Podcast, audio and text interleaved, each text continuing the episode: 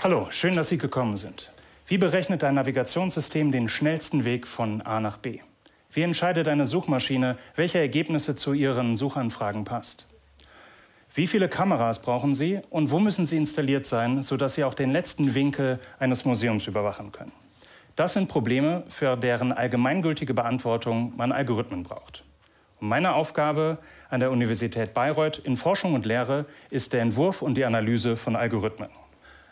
Genau gesagt bin ich algorithmischer Geometer, aber bevor ich über meine eigene Forschung rede, werde ich zunächst einmal über Algorithmen an sich und über das Forschen an Algorithmen reden.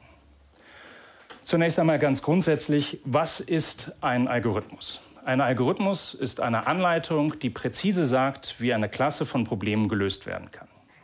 Sie können sich einen Algorithmus wie ein Kochrezept vorstellen, das genau sagt, welche Schritte in welcher Reihenfolge durchzuführen sind, sodass aus den Zutaten das gewünschte Gericht wird. Tatsächlich haben Algorithmen und Kochrezepte einige Gemeinsamkeiten. Zum Beispiel darf die Beschreibung nur aus endlich vielen Schritten bestehen. Okay. Oder aber, um einen Algorithmus oder ein Kochrezept erfolgreich durchführen zu können, benötigen Sie die richtigen Zutaten, im Fall von Algorithmen die richtigen Eingaben. Eine weitere Gemeinsamkeit, die beide haben, sind, dass zum Durchführen eines Kochrezeptes oder zum Durchführen eines Algorithmuses müssen die richtigen Ressourcen vorliegen. Im Fall von einem Kochrezept wäre das eine Pfanne oder ein Herd. Im Fall von Algorithmen sind diese Ressourcen Zeit, Speicherplatz eines Computers und zum Beispiel so etwas wie Energie, die ein Computer braucht, um den Algorithmus durchführen zu können. Schauen wir uns die Komponente Zeit einmal genauer an. Und wir machen das, indem wir uns ein extrem spannendes Beispiel angucken, das Addieren von zwei Zahlen. Wir wollen zwei Zahlen addieren, nennen wir die Zahlen a und b. Und ein Algorithmus, den Sie benutzen könnten, dieses sehr komplizierte Problem zu lösen, wäre folgender. Wir werden in Runden, solange die Zahl a noch nicht 0 ist, a um 1 kleiner machen und b um 1 größer zu machen. Wir werden das in Runden machen, solange bis die Zahl a 0 geworden ist. Wenn wir damit fertig geworden sind, ist die Zahl b die Summe der Zahlen a plus b. Oder etwas anschaulicher, angenommen, Sie haben zwei Haufen Äpfel, A und B. In jeder Runde nehmen Sie einen Apfel vom Haufen A und legen ihn auf den Haufen B. Das machen Sie so lange, bis der Haufen A leer ist. Am Ende haben Sie auf dem Haufen B so viele Äpfel, wie die Summe A plus B ergeben würde. Wenn Sie mit diesem Algorithmus zwei Zahlen, sagen wir eine Million und eine Million 42 addieren wollen, dann brauchen Sie zwei Sachen, sehr viele Äpfel und sehr viel Geduld. Und das ist der Grund, warum Sie, wenn Sie mit Zettel und Stift addieren, anders addieren. Sie benutzen das Stellensystem, das Zehnersystem, Dezimalsystem und addieren Stellen ähm, auf. Das ist das Gleiche, was der Prozessor eines Computers macht, nur im Binärsystem. Also etwas Einfach gesagt, ein Algorithmus, der das gleiche Ergebnis schneller liefert, ist besser als ein Algorithmus, der länger dauert, was irgendwie auf der Hand liegt. Stellen Sie sich vor, Sie haben eine Firma, in der ein Computer ein Programm laufen lässt, um ein Problem zu lösen. Dieses Programm ist quasi ein codegewordener Algorithmus. Wenn Ihnen das zu lange dauert, könnten Sie einfach einen schnelleren Computer kaufen. In der Regel ist es auch so, dass wenn Sie zum Beispiel einen doppelt so schnellen Computer kaufen, ist das Problem in der Hälfte der Zeit gelöst. Aber tatsächlich wäre das Benutzen eines anderen Algorithmus vielleicht sehr viel cleverer, weil es ganze Größenordnungen einsparen könnte. Tatsächlich bei der Analyse von Algorithmen, wenn man bewerten möchte, wie schnell sie sind, steht man nicht mit einer Stoppuhr neben dem Computer, sondern was man macht, ist, man zählt im Wesentlichen die einzelnen Schritte, die ein Computer braucht, um eine Berechnung durchzuführen. Wie schnell diese einzelnen Schritte, Schritte durchgeführt werden, das hängt von der Geschwindigkeit des Computers ab. Aber der Algorithmus selbst ist je besser, je weniger Schritte er benötigt. Diese Art der Betrachtung hilft es, unabhängig von dem Bezahlen oder dem Kaufen von schnelleren Computern zu bewerten, wie gut ein Algorithmus ist. Schauen wir uns dazu das Beispiel an, dass der Computer, den Sie in dieser Firma haben, das Problem, das er lösen möchte, sieht wie folgt aus. Der bekommt eine Liste mit n Zahlen und diese Zahlen sind Klimadaten. Sagen wir von diesem Gebäude hier in München und diese Zahlen sind Temperaturunterschiede zum Tag zuvor. Das sind also Zahlen wie plus 3 Grad, minus 2 Grad, 0 Grad und die sagen, um wie viel Grad hat sich die Durchschnittstemperatur von dem jetzigen Tag zum vorigen Tag verändert. Die Aufgabe, die Sie lösen möchten, ist folgende. Sie möchten wissen, was ist der maximale Temperaturanstieg in diesem Zeitintervall. Das bedeutet, Sie möchten wissen, was ist der kälteste Tag und der wärmste Tag, sodass, wenn ich alle Temperaturunterschiede aufaddiere zwischen diesen beiden Tagen, ich den maximalen Anstieg an Temperaturen berechnet habe. Wenn Sie dieses Problem einem Erstsemestler oder einer Erstsemestlerin geben würden, dann würde man das wie folgt lösen. Es würde jede Möglichkeit für diesen kälteren Tag ausprobiert werden, jede Möglichkeit für diesen wärmeren Tag und dann würden alle Zahlen dazwischen addiert werden. Bei n-Zahlen haben Sie n Möglichkeiten für den ersten Tag, etwa n Möglichkeiten für den zweiten Tag und im Durchschnitt dauert es wieder n Schritte, um zwischen zwei solchen Tagen für ein Pärchen die aufzuaddieren. Das bedeutet bei n Zahlen ist das die Größenordnung von n mal n mal n, n hoch 3 Schritte in der Größenordnung müssen durchgeführt werden. Bei 1000 Tagen wären das in der Größenordnung von einer Milliarde viele Schritte, die ein Computer durchführen müsste. Für den gleichen Algorithmus gibt es einen cleveren, etwas komplizierteren Algorithmus, der das gleiche Problem löst und sich jedes einzelne Datum jeden einzelnen Tag nur ein einziges Mal angucken muss. Das bedeutet, bei n Tagen braucht dieser Algorithmus nur n Schritte, bei 1000 Tagen 1000 Schritte in der Größenordnung.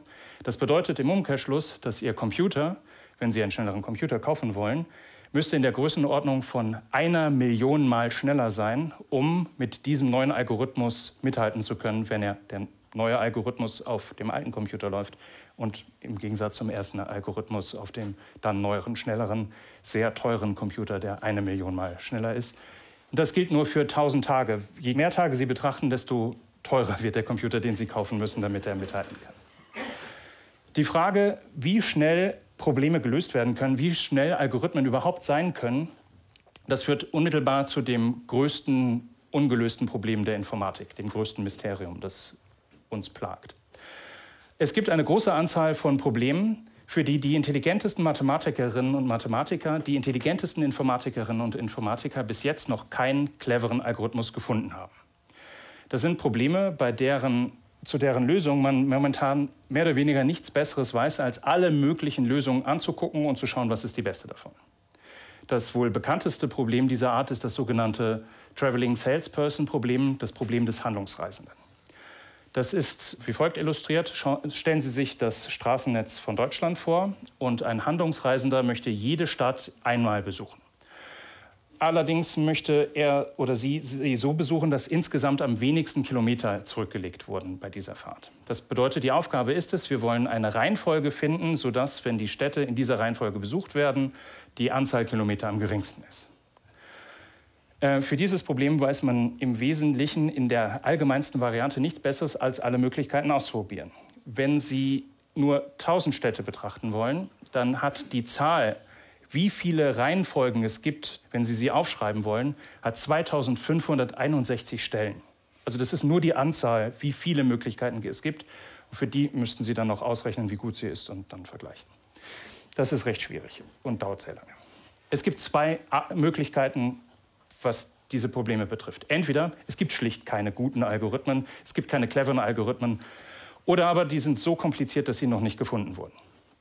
Für die Beantwortung dieser Frage, das sogenannte P versus NP-Problem, eines der Millenniums-Probleme, ist eine Million S-Dollar als Preisgeld ausgelobt. Wer das beantworten kann, ähm, bleiben Sie noch kurz da, bevor Sie das versuchen zu lösen. Ähm, bevor ich auf meine eigene Forschung ähm, eingehe, möchte ich noch kurz auf eine äh, ganz grundsätzliche Frage eingehen. Gibt es denn überhaupt für jedes Problem einen Algorithmus? Oder einfacher gesagt, kann man jedes Problem lösen? Den Eindruck mag man haben, nachdem es super Quantencomputer gibt, künstliche Intelligenz überhaupt. Und überraschenderweise ist die Antwort darauf nein. Es gibt Probleme, die in ihrer Allgemeinheit nicht gelöst werden können unabhängig von der Art des Computers, den Sie benutzen, unabhängig von der Intelligenz des danach Suchenden. Eines dieser Probleme wäre zum Beispiel folgendes. Sie haben wieder vor, eine Firma zu gründen, jetzt eine Art Algorithmen-TÜV. Zu Ihnen können Leute kommen und sagen, das ist mein Algorithmus, ich möchte gerne das Gütesiegel dafür haben. Und ähm, was Sie testen sollen, ist, ob der Algorithmus das tut, was er verspricht. Also ob er immer funktioniert. Und einer der Tests, die Sie machen müssen, ist herauszufinden, hört er jemals auf zu rechnen, wenn ich ihm eine Eingabe gebe. Das ist ein Problem, das in dieser Allgemeinheit nicht lösbar ist. Es gibt keinen Algorithmus, der das Problem löst. Sie können nicht einfach ein Programm schreiben, um diesen Test durchzuführen. Das geht in seiner allgemeinsten Form nicht. Okay, zu meiner eigenen Forschung. Wie ich eingangs gesagt habe, bin ich algorithmischer Geometer. Das bedeutet, meine Algorithmen, die ich betrachte, die haben als Eingaben geometrische Objekte, wie zum Beispiel Punkte, Strecken, Polygonen, Ellipsen in beliebigen Dimensionen. Und wir versuchen, die Geometrie des Problems und die Geometrie der Eingabe auszunutzen und möglichst schnell exakte Ergebnisse dafür zu liefern. Das erste Problem, das ich kurz vorstellen möchte, an dem ich arbeite, ist das sogenannte Romeo und Julia-Problem, wie wir es genannt haben. Zwei Personen, Romeo und Julia, befinden sich in, im Inneren eines recht komplizierten Gebäudes mit einer sehr interessanten Architektur an zwei Positionen, an deren sie sich gegenseitig nicht sehen können. Aber das möchten sie. Den Algorithmus, den wir ausgerechnet haben, löst folgendes Problem, also den wir entworfen haben, löst folgendes Problem. Wir äh, berechnen für Romeo und für Julia neue Positionen im Inneren dieses Polygons, sodass sie an Positionen stehen, sodass sie sich gegenseitig sehen können, aber zu diesen Positionen im Summe am wenigsten weit gelaufen sind. Etwas weniger romantisch, Romeo und Julia sind zwei Roboter, die per Laser kommunizieren. Ähm, sie stehen an Positionen, wo sie das gerade nicht können und wir berechnen Orte, wo sie sich hinbewegen und wie sie sich dorthin bewegen, sodass sie im Summe am wenigsten Energie gebraucht haben, um an Positionen stehen, sodass sie miteinander reden können. Das zweite Problem, an dem ich schon eine Weile forsche, findet Anwendung in der Neurochirurgie. Ein Chirurg, eine Chirurgin kann, wenn sie oder er an einem Tumor operiert, in der Regel nicht diesen Tumor mit bloßem Auge sehen, weil er von dem Restgehirn, dem Schädel und dergleichen verdeckt ist. Ähm, in der Regel werden nur kleine Öffnungen in den Schädel gebohrt, durch denen die äh, Instrumente eingeführt werden. Und um trotzdem sicherzustellen, dass man sich an der richtigen Position befindet, werden sogenannte medizinische Navigationssysteme verwendet.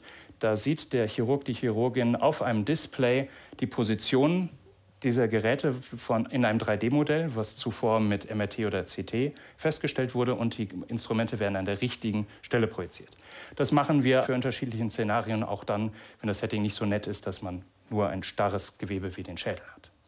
So, das war in einem rasanten Tempo eine Rundfahrt durch die Algorithmen und ich konnte Ihnen von der Ferne ein paar Highlights zeigen. Ich danke für Ihre Aufmerksamkeit.